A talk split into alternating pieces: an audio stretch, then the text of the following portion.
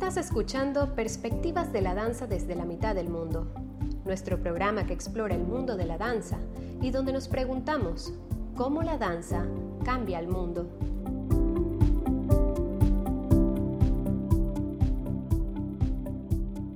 Hola y bienvenidos a Perspectivas de la Danza desde la mitad del mundo.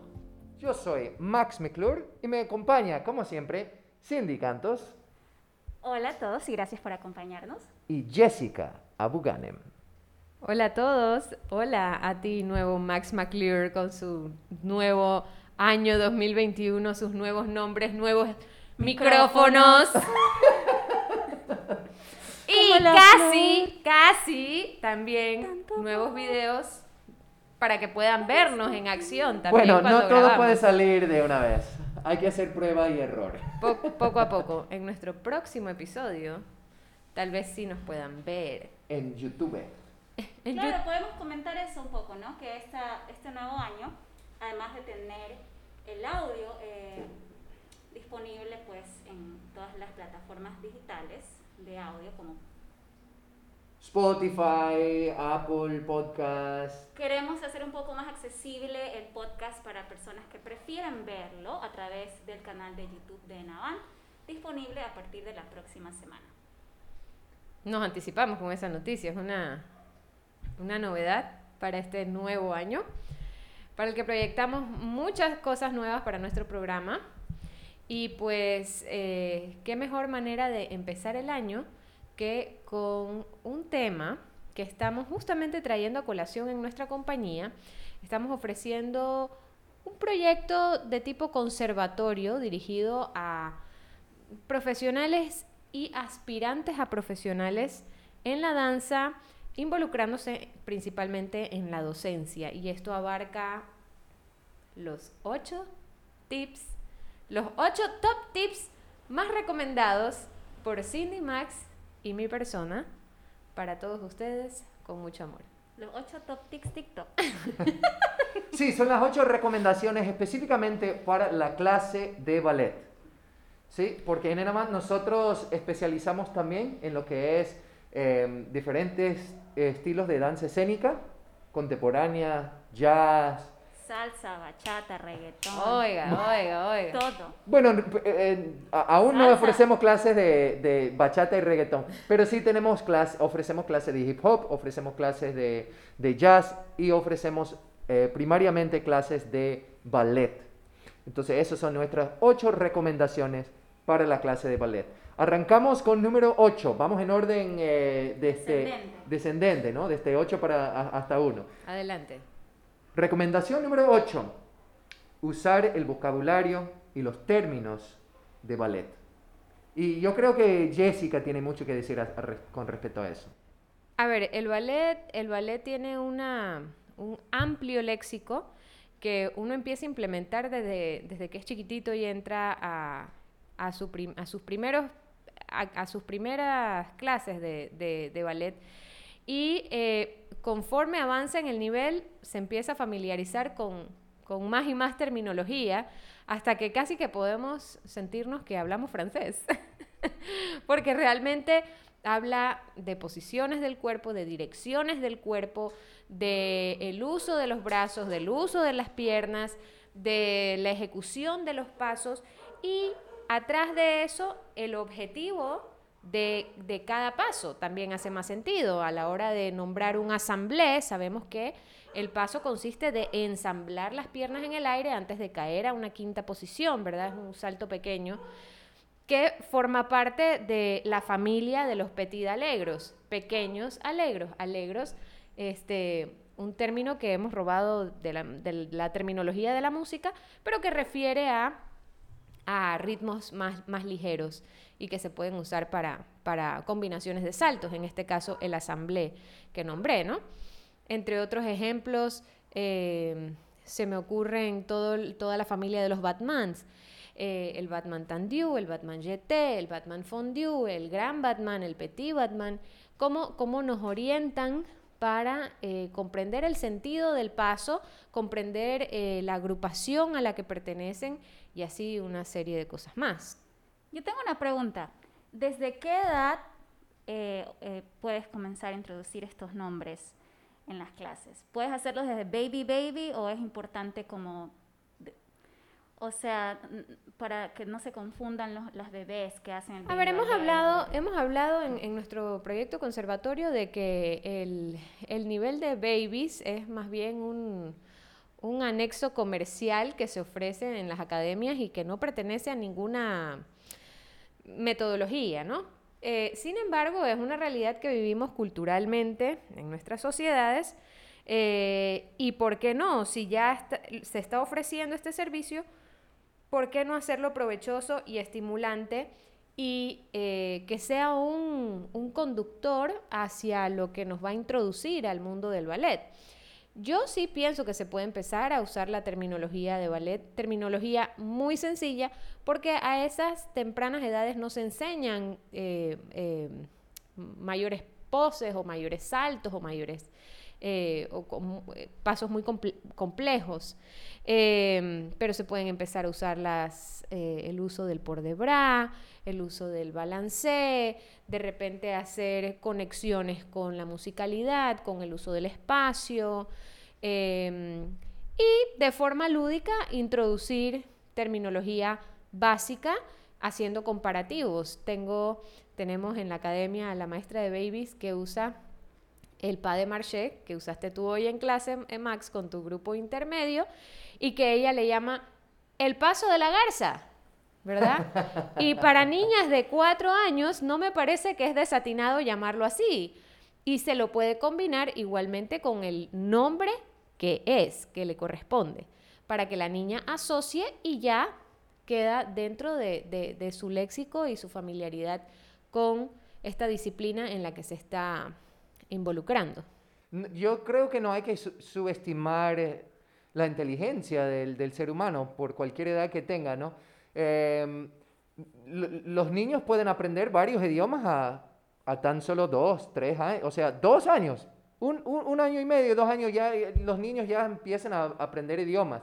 Entonces, y si el niño es expuesto a los diferentes idiomas desde, desde su nacimiento, ellos tal vez demoran un poquito más en, en empezar, a, en empezar a hablar, pero, pero realmente lo asimilan mucho mejor.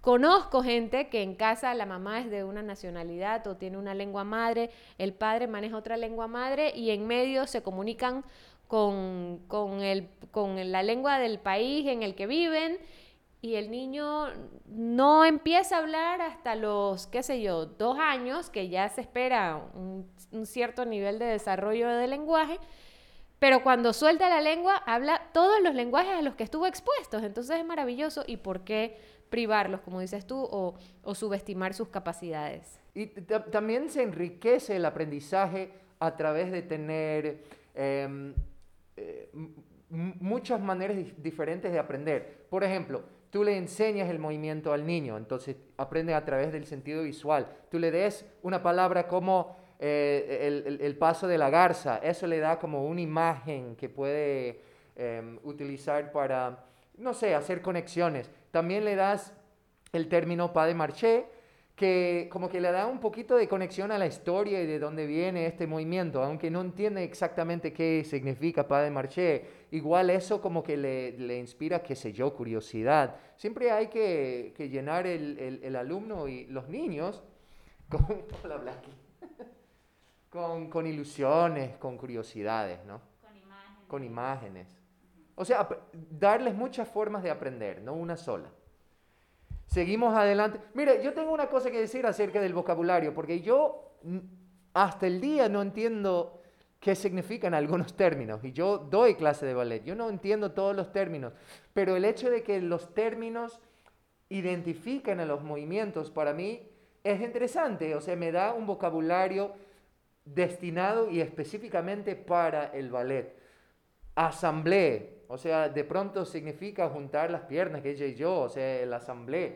Pero para mí tener ese término para decir, oye, vamos a saltar, juntar las piernas en el aire, chuta, eso fue un pocotón de, de palabras para decir asamblea.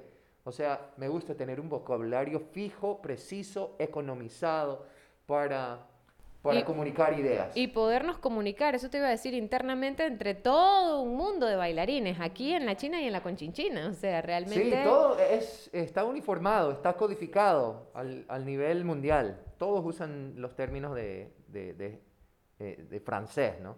Y algunos inventados también, Como por ejemplo, como el alacebés. el ALCB, claro. Y todos entienden a qué se Y refiere. ya todos entienden a qué nos referimos y no le vamos a decir. Bueno, pasamos al a la siguiente recomendación. Número 7. Tener una comprensión básica de la anatomía humana. Ahí pongo énfasis en básica, o sea, no tenemos que volvernos doctores, médicos, para poder dar una clase de ballet, pero es bueno entender cómo funcionan los músculos, cómo interactúan con los huesos, eh, cómo eh, podemos eh, lidiar con la flexibilidad en el cuerpo, eh, qué- pasa cuando un estudiante tiene hiperextensión, qué pasa cuando un estudiante tiene el pie de guineo, como nosotros decimos, ese arco del pie que está eh, Hiperextendido también. hiperextendido también. Eh, es, es- es- esa información nos permite diagnosticar a los alumnos y también comunicar buena información acerca de la postura y la ejecución del movimiento. Y eso se da justamente porque todo, cada cuerpo es distinto, no todos los cuerpos son iguales. Cada estudiante viene a clase con su historia, con sus experiencias, con sus lesiones, con sus formas de brazos y espaldas y entonces con sus columnas y sus lordosis y sus cosas. Entonces a cada alumno es un mundo diferente, una particularidad y hay que, como dijo Max, aprender a diagnosticar al grupo y a partir de ahí pues Orientarlo según su- orientarlos. sus Ajá. posibilidades. Y esos conocimientos básicos en algunos casos se dan porque el profesor, pues al haber tomado tantas clases, lo aprende, lo recoge de sus maestros y por la curiosidad que sienten y las ganas de poder leer algún libro de anatomía o tomar un curso de anatomía o biomecánica extra. O sea, todo es posible para poder adquirir ese conocimiento.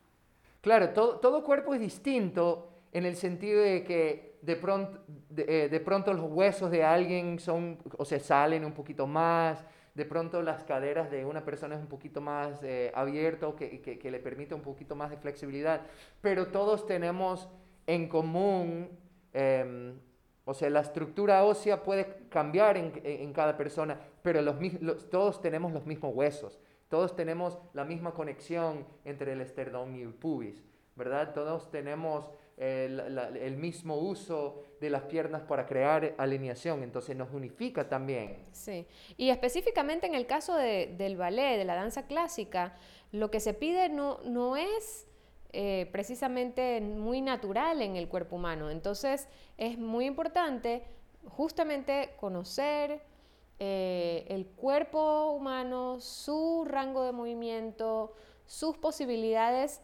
naturales para, para, para navegar dentro de esas posibilidades y no caer en una, pues, en una lesión, por nombrar solo una de las complicaciones, ¿no? Este, hay veces que empezamos a desarrollar eh, hábitos crónicos, malos hábitos crónicos, que, después también llevan consecuencias más difíciles y complicadas de, de resolver, aún fuera del ballet.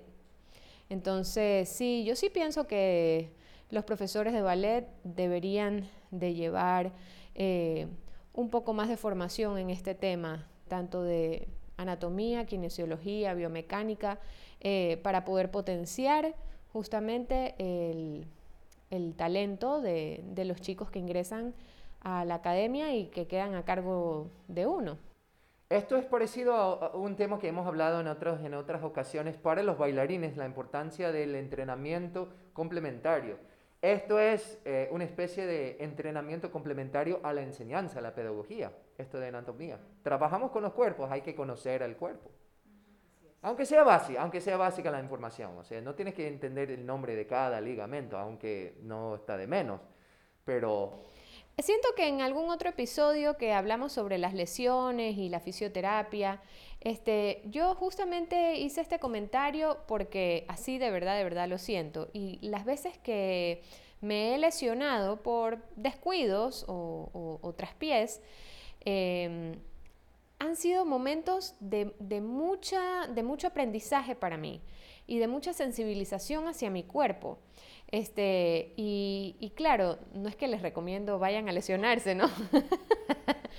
Pero tristemente de, estas experiencias uno aprende un montón, porque entonces al querer sanarse de esa o recuperarse de esa, de esa lesión, uno entiende mucho mejor o ahonda más en la mecánica o en el funcionamiento de la eh, articulación eh, lesionada. Eh, en mi caso, a Dios gracias que no he tenido mayores complicaciones, pero una de las, de las que sí me asusté en serio y de verdad fue en una ocasión que tontamente se me salió la rótula de su lugar. y claro, la impresión y el susto fue tal que yo me proyecté al fatalismo como el fin de mi carrera. Y como nunca fui súper, súper juiciosa con las, con las sesiones de, fisioterapia, em, y, es la lesión de la que mejor me he recuperado. O sea, y, he logrado un súper buen entendimiento del uso de mis, de mis rodillas. ¿No? Y, y, cómo no, no, pasar sus límites. Ese es un recurso que en la Universidad de las Artes usamos cuando tenemos un alumno con lesión y no puede hacer su práctica completa, o sea, está totalmente parado o parada es ve e investiga tu lesión y eh, conócela. ¿Qué es lo que te está pasando? ¿Qué músculos, ligamentos se están involucrando? ¿Cómo te vas a recuperar? ¿Cuál va a ser tu proceso de recuperación? ¿Cuánto tiempo de para vas a tener? Entonces, no te quedes solo sentado viendo la clase porque no puedes hacerla. Ve e investiga tu lesión y a partir de eso mejoras y además aprendes. Todo esto me hace pensar en la triste realidad de que nosotros aprendemos de nuestros propios, eh, nuestras propias lesiones y queremos compartir esa información con nuestros estudiantes, con los, con los bailarines de nuestra compañía, pero hasta que ellos tengan una experiencia propia, es como que el mensaje no llega, la lección no, no, no les llega. Yo les puedo decir, yo les puedo dar información acerca de cómo cuidar de sus rodillas, porque yo he tenido problemas en mis rodillas. Pero mientras ellos como que se sienten eh, invisibles, em, pasa muchas veces que no cambian sus, sus hábitos. Y por eso, bueno, dentro de la clase, esto básicamente me llega, lleva al, siguiente, eh, la siguiente recomendación, que es la planificación de la clase. ¿sí? ¿Cómo llevas tu clase? Y, esto va a la, mano con, em, con, algo que me imagino que Jessica va a decir acerca de involucrar y incorporar objetivos muy claros en la clase, la planificación de la clase. Sí, la planificación de la clase viene con objetivos claros y acordes con el nivel de la clase que uno está enseñando. Eh, no puedo enseñar material que corresponde a niveles más avanzados o, menos avanzados que el correspondiente porque voy a perder el interés y la motivación del estudiante, porque no voy a lograr o, de repente voy a frustrar al, estudiante, al bailarín, eh, puedo generar también, o sea, o, mal guiar a una lesión, eh, si el cuerpo no está preparado para hacer el, el paso correspondiente. Eso nos da también una cierta claridad y seguridad a nosotros los maestros al tener una, guía para nosotros también orientarnos en la dirección a la que, de lo que esperamos ver en el progreso y evolución del estudiante en formación. Em, no solamente para la clase puntual o la semana de trabajo que se está trabajando un material, sino también los objetivos generales a lo largo del año, eh, a sabiendas de qué es lo que espero yo ver de este grupo a finales de año. Si yo lo tengo claro, puedo empezar a implementarlo eh, gradualmente desde el principio del año y acompañar al estudiante en su aprendizaje.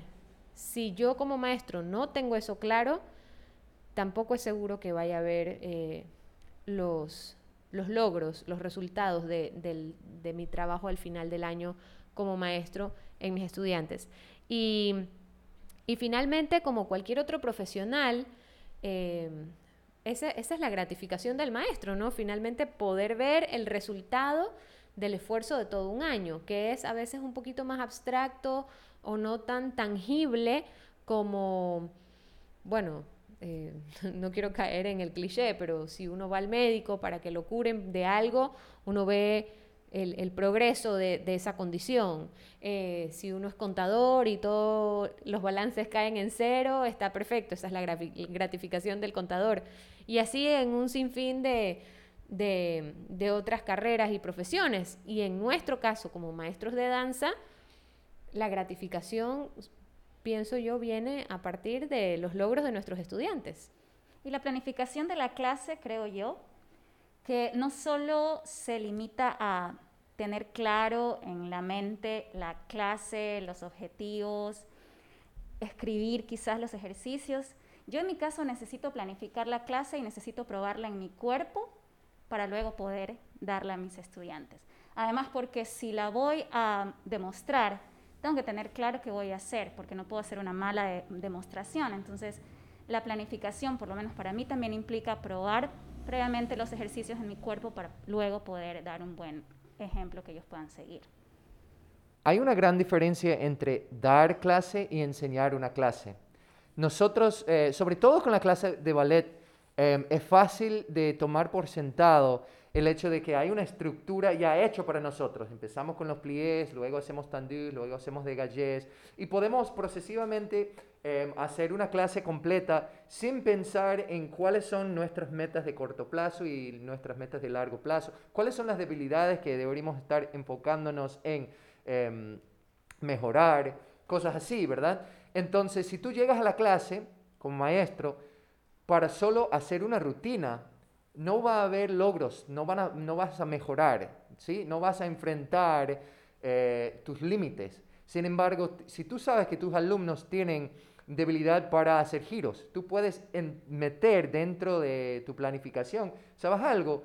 Vamos a hacer mucho equilibrio y vamos a pararnos sobre una pierna. Y después vamos a hacer muchos relevés para fortalecer la musculatura de los tobillos.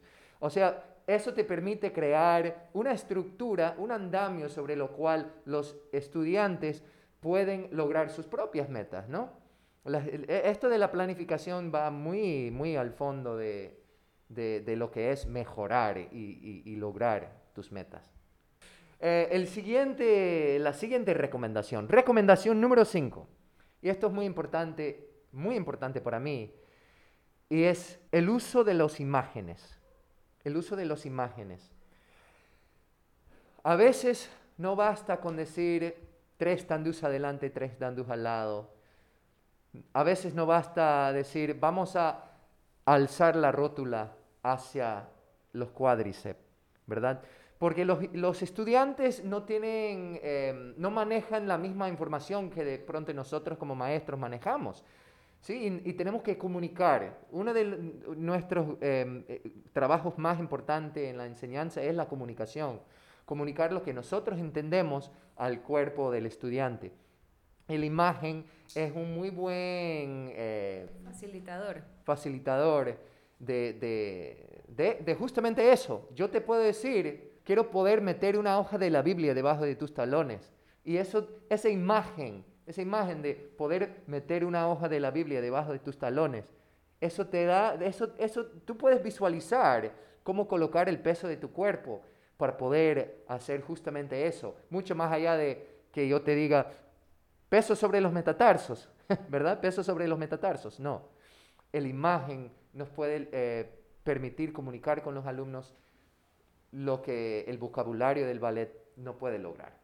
Muy de acuerdo con esto. Y además eh, también tener presente que las imágenes que incorporamos en la clase para una cierta observación deben ser acordes con el nivel del grupo al que estamos manejando, como por ejemplo cuando nombré a, Marina Robinson, la maestra de las bebés, que eh, implementa este paso de la garza, pues no, porque visualizan las niñas a una garza levantando sus rodillas eh, en, son de marcha.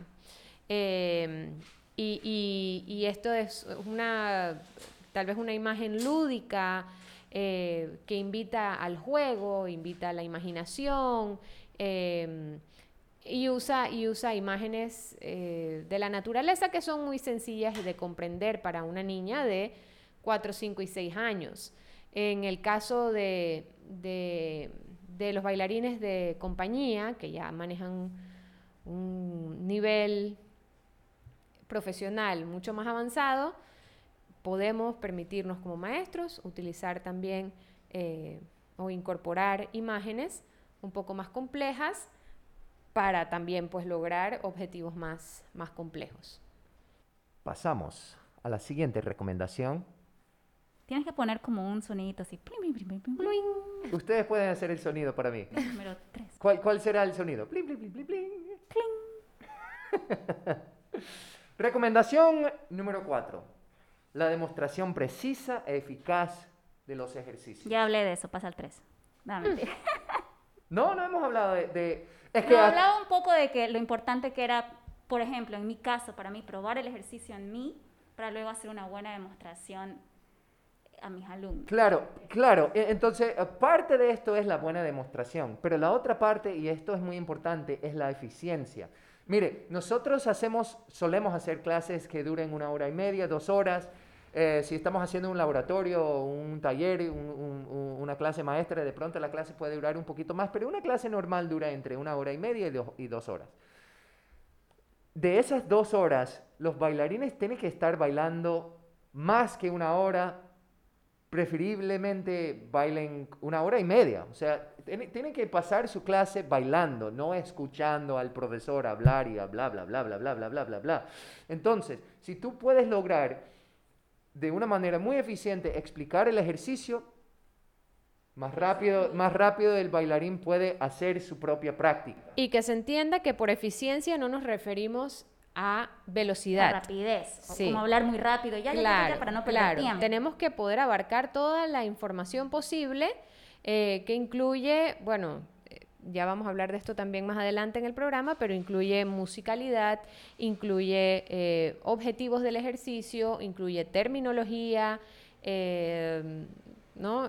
Entonces, ¿cómo, cómo logro eh, transmitir toda esta información en el menor tiempo posible? Con la práctica, o sea, te lo da la práctica, los años de experiencia. Absolutamente. Pero también se da haciendo la práctica a conciencia. O sea, no va a pasar por sí solo. Uno tiene que practicar a conciencia. A ver, cuando yo enseño este ejercicio, lo voy a hacer de manera musical. Voy a dar información muy importante acerca de los objetivos que los bailarines tienen que lograr. Voy a explicar el ejercicio con la terminología correcta, como dijo Jessica. O sea, lo voy a hacer... De una manera concisa, precisa. y consciente. Sí, y que, comuni- y que comunique todo, que comunique todo. Sí, e- e- o sea, somos comunicadores.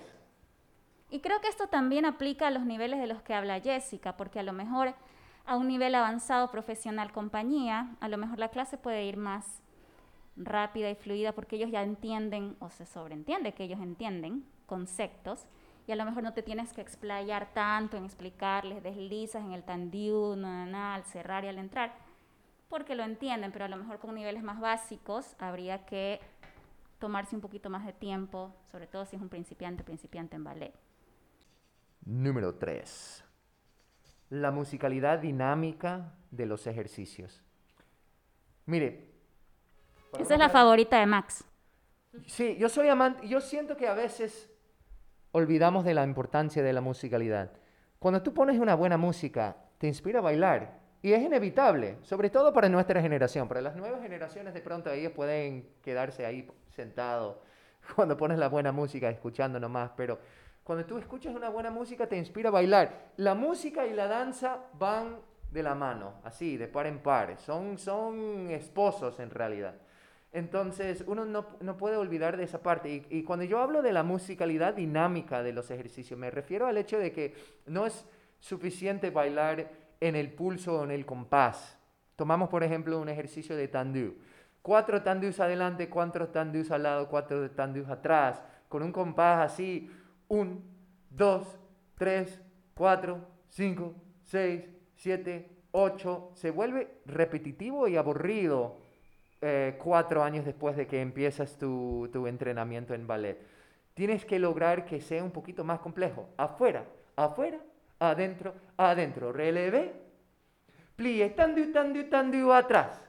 Atrás, atrás. O sea, busca formas de hacer que sea divertido y, y que te inspire y que tenga eh, cualidades eh, dinámicos que también sorprenden a, a, a, tu público, porque recuerden que todo lo que trabajamos en la clase de danza tiene su traducción al escenario. Y si el bailarín no puede interactuar con la música compleja de, de, este, de Mozart, de Tchaikovsky, ¿verdad? De, de, de, de Stravinsky. De Stravinsky, ¿verdad? si tú no tienes la, la, la, las herramientas para poder entender esa musicalidad y también interactuar con ella, eh, tu baile no va a ser interesante para, para, el público, en realidad. Y recordemos a esto que, que claro, la parte, la parte artística no queda de lado. Eh, cuando venimos a una clase siempre es fácil olvidar que hemos venido a una clase de danza, de baile. Y eh, como bien dijiste, no, no basta con solamente estar dentro de la cuenta o dentro de un compás o dentro del pulso de una frase musical. Si uno no siente esa conexión con la música, eh, o uno no desarrolla, bueno, si uno no le... Es, más difícil después eh, poderlo traducir al centro y al performance. Y desde el primer ejercicio que hacemos en la barra, desde el primer plié, tú siempre nos dices en clase, Max, déjense inspirar a sí mismos, busquen la musicalidad. y claro, su Marianela.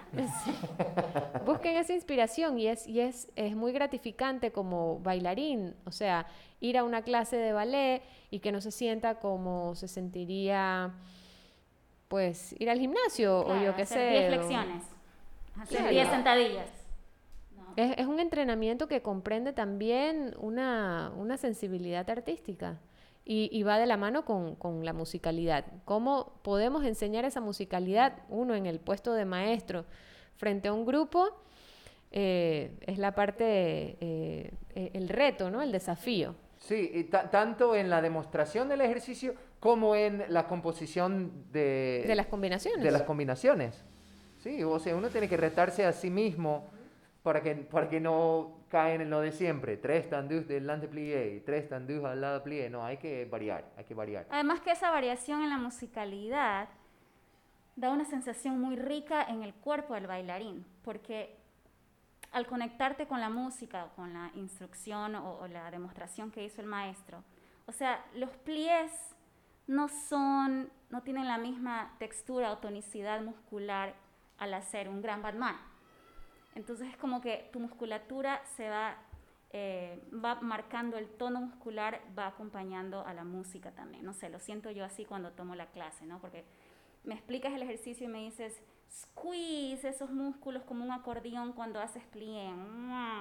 Y de repente me dice Jessica, lanzo y sostengo al bajar y lanzo y sostengo. Entonces todo eso se va como metiendo en tu cuerpo en el momento de hacer el ejercicio. O sea, recuerde que el espacio, el tiempo, en la física, tiene una conexión. O sea, es el, ¿cómo, ¿cómo, es que se llama? El, el, el, el espacio temporal. Uh -huh. Así se llama, ¿verdad? El espacio temporal. O sea, lo temporal en realidad es otra dimensión. Es otra dimensión. Entonces, nosotros como bailarines siempre queremos utilizar todo el espacio disponible, pues lo temporal es parte del espacio, es una de las dimensiones. Y la musical es algo que nos permite crear curvas, lo que nos permite crear textura, lo que nos permite eh, crear eh, ritmos que dan forma a nuestro, a nuestro cuerpo. Es otra manera en realidad de explorar la corporalidad. Y siento yo que es una de las cosas más difíciles eh, que tiene un maestro para hacer. Creo que es complejo realmente ser un maestro musical. Si no se tiene el conocimiento, seguro. Sí. Seguro. Y uno eh, cuando y ya... Claro, y cuando uno ya llega a los niveles eh, de, de, de, mentor y, y, y, de maestro frente a un grupo, tiene que estimularse y llenar sus huecos, llenar sus vacíos, eh, hacerse responsable de, de sus deficiencias, eh, porque, bueno, no, no, podemos pretender que todos los maestros tengan toda la terminología musical o que dispongan de todos los conocimientos de anatomía, eh, pero sí es importante poder disponer, al menos en un nivel fundamental, para poder traerlo a colación en las clases. Número 2. Recomendación número 2. Fomentar el pensamiento crítico del alumno. Esto aquí es bastante difícil porque está un poquito fuera de nuestras manos qué es lo que está pensando el alumno y cómo se interactúa él o ella con su práctica. Y especialmente en el ballet, que es un arte o una disciplina tan rígida, ¿no? En la que uno le da las herramientas eh, y en el que todos se tienen que ver iguales y en el que todos tienen que regirse por una misma, por una misma pauta. Entonces, ¿dónde está el espacio para el pensamiento crítico? Eh, sí, sí, sí. Pero, pero cuando vamos al fondo, tú mencionaste algo hace un ratito, Jessica, hablaste de, de dejarse inspirar por la música. La práctica de danza, a pesar de que estamos aprendiendo algo codificado, las posiciones, los recorridos de movimiento, hay esa parte de, motivación propio que nos, que nos une a nuestro arte. O sea, yo no bailo porque el ballet es bonito, yo bailo porque yo necesito bailar. Yo, me, me encanta la danza, yo personalmente. ¿sí? Hay que hacer eh, lo que yo digo que es eh, apropiarse del movimiento. Yo te puedo enseñar una frase, pero tú tienes que bailarlo como si se te ocurrió en el momento, espontáneamente. Tú me tienes que demostrar tu alma. ¿Y eh, ¿cómo, logramos eso? Bueno, en primera instancia tenemos que hacer que el alumno se siente seguro en el espacio donde esté. En segunda instancia tiene que, tiene que, tiene que Em, hacer preguntas, tiene que sentir que puede hacer preguntas.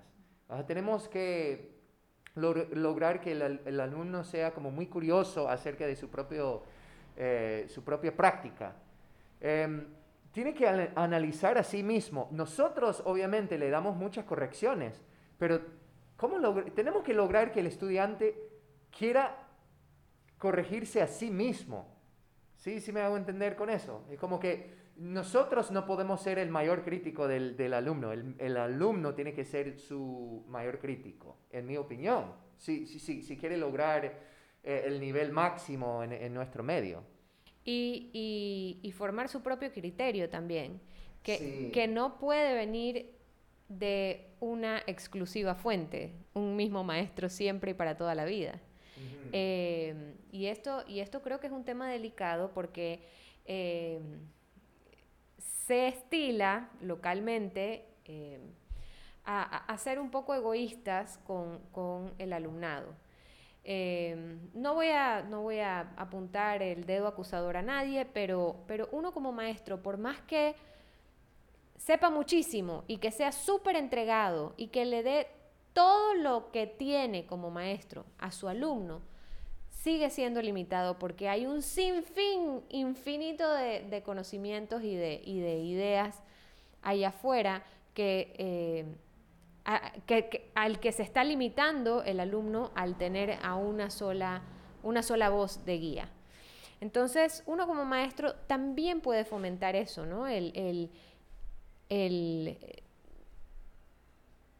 como, como invitar a su alumnado a, tomar clases en, diferentes estilos, en diferentes géneros, en con diferentes maestros, eh, ¿por qué no? en, diferentes metodologías, ¿verdad? Y hay, hay como este temor o este recelo de que eso vaya a generar cuestionamientos de parte del alumno o que el alumno vaya a quererse ir.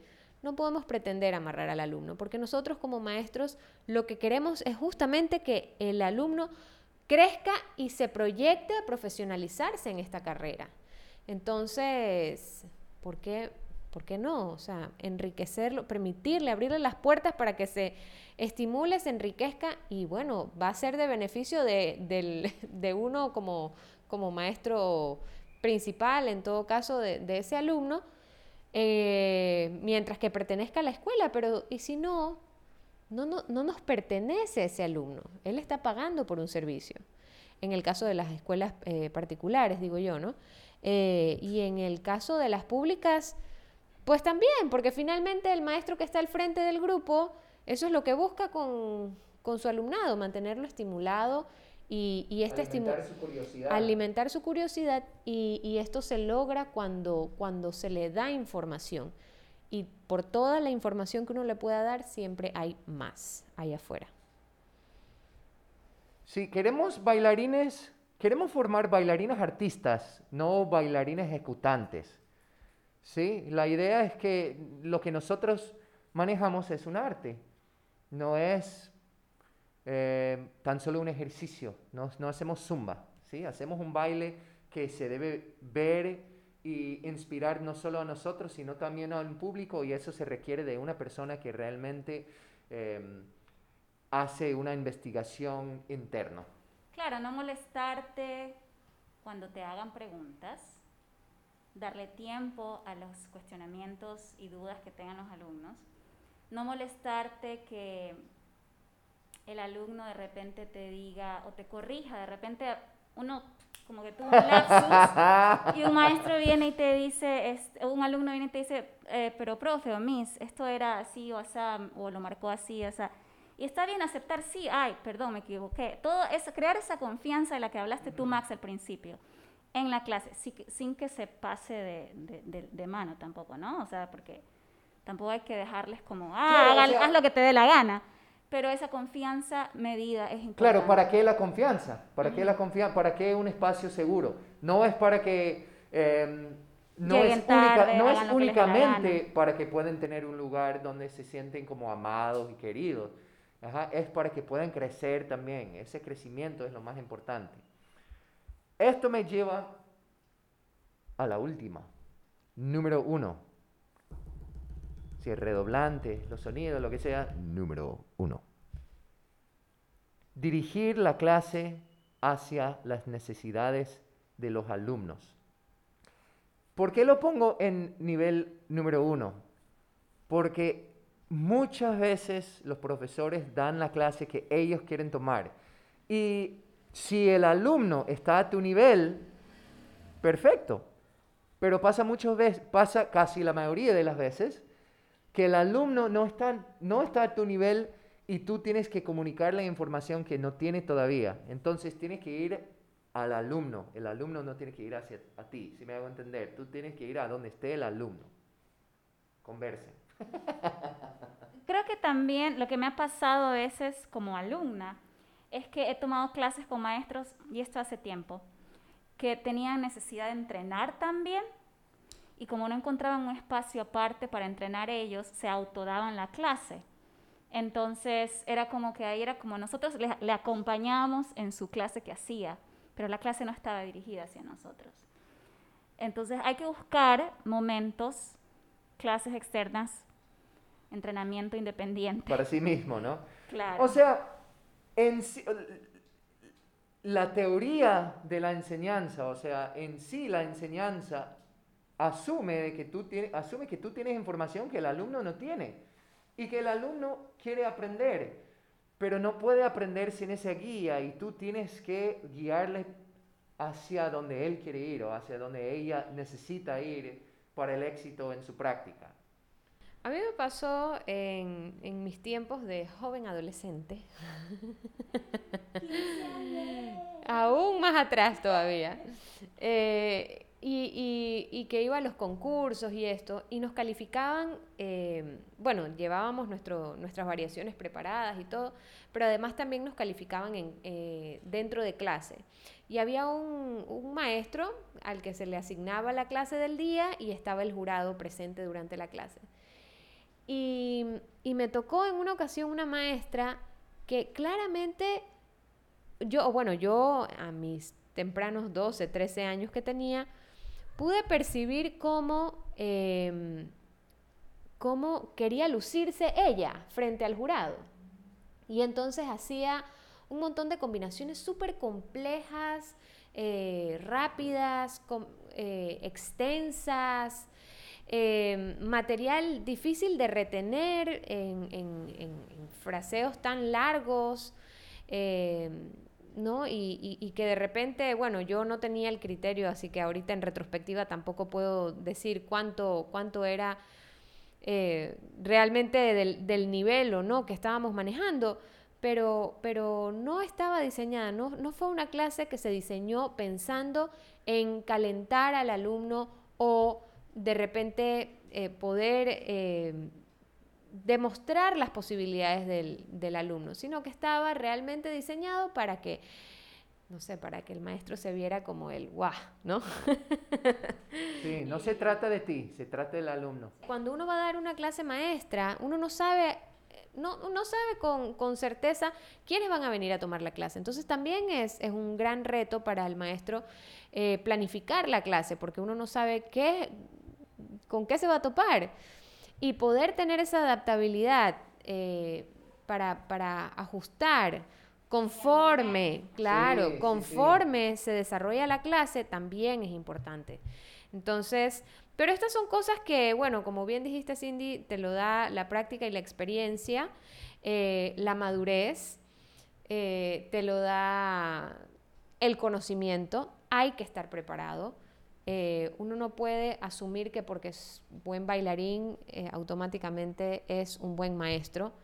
y eso, digo, eso aplica para todo, no solo para la danza, pero ser un buen docente comprende eh, tener mucho material a nuestro haber para poder navegar dentro de ese mundo eh, con, más eh, flexibilidad y con más comodidad. ¿Quieres hacer el outro, Cindy? No, contenta de este episodio, contenta de los nuevos micrófonos, contenta de que estamos juntos grabándolo y y que Blackie se ha hecho sentir en la sesión múltiples veces. Esté tan presente, sí. E-, es súper importante todo esto que hemos hablado hoy. Y más que una, como algo que, queremos y poner la verdad absoluta, es como una recomendación, ¿no? Porque otras personas pueden tener sus otros top 8, ¿no? Este, para dar una, una buena clase de ballet. Pero creo yo que, que, que, son, que nuestra clasificación es importante y válida. Yo también siento que es importante como maestro mantenerse estimulado para poder mantener estimulado a su alumnado. Y, y, no dar por sentado que ya lo sabemos todo, o que yo ya esa lección me la sé, o que ya... Siempre refrescar el material, aún el que ya sabemos, eh, nos, nos, va a mantener siempre... Eh, on target, ¿no? Como enfocados. Yo me voy a poner un poquito más firme que tú. Yo no creo que puedes tener éxito sin tomar eso, eso. Chan, chan, chan. No puedes tener éxito en una clase de ballet si no tomas en cuenta estas recomendaciones. De pronto, si los hayas descubierto por tu propia cuenta, no tienes que escuchar el podcast. Puede, puede, puede ser, obviamente. Pero sin tomar estas cosas en cuenta, no hay éxito en, la clase de ballet. Ya está bien. Listo, gracias. Con eso cerramos. Hasta la próxima. esperamos, esto, esperamos que estos tips hayan sido muy provechosos para todos los que nos escuchan y eh, podernos oír y ver en nuestra próxima sesión. Hasta la próxima. Chao. Chau, chau, chau, chau, chau, chau, chau. Chau. Perspectivas de la danza desde la mitad del mundo es producido por Enavan Productora.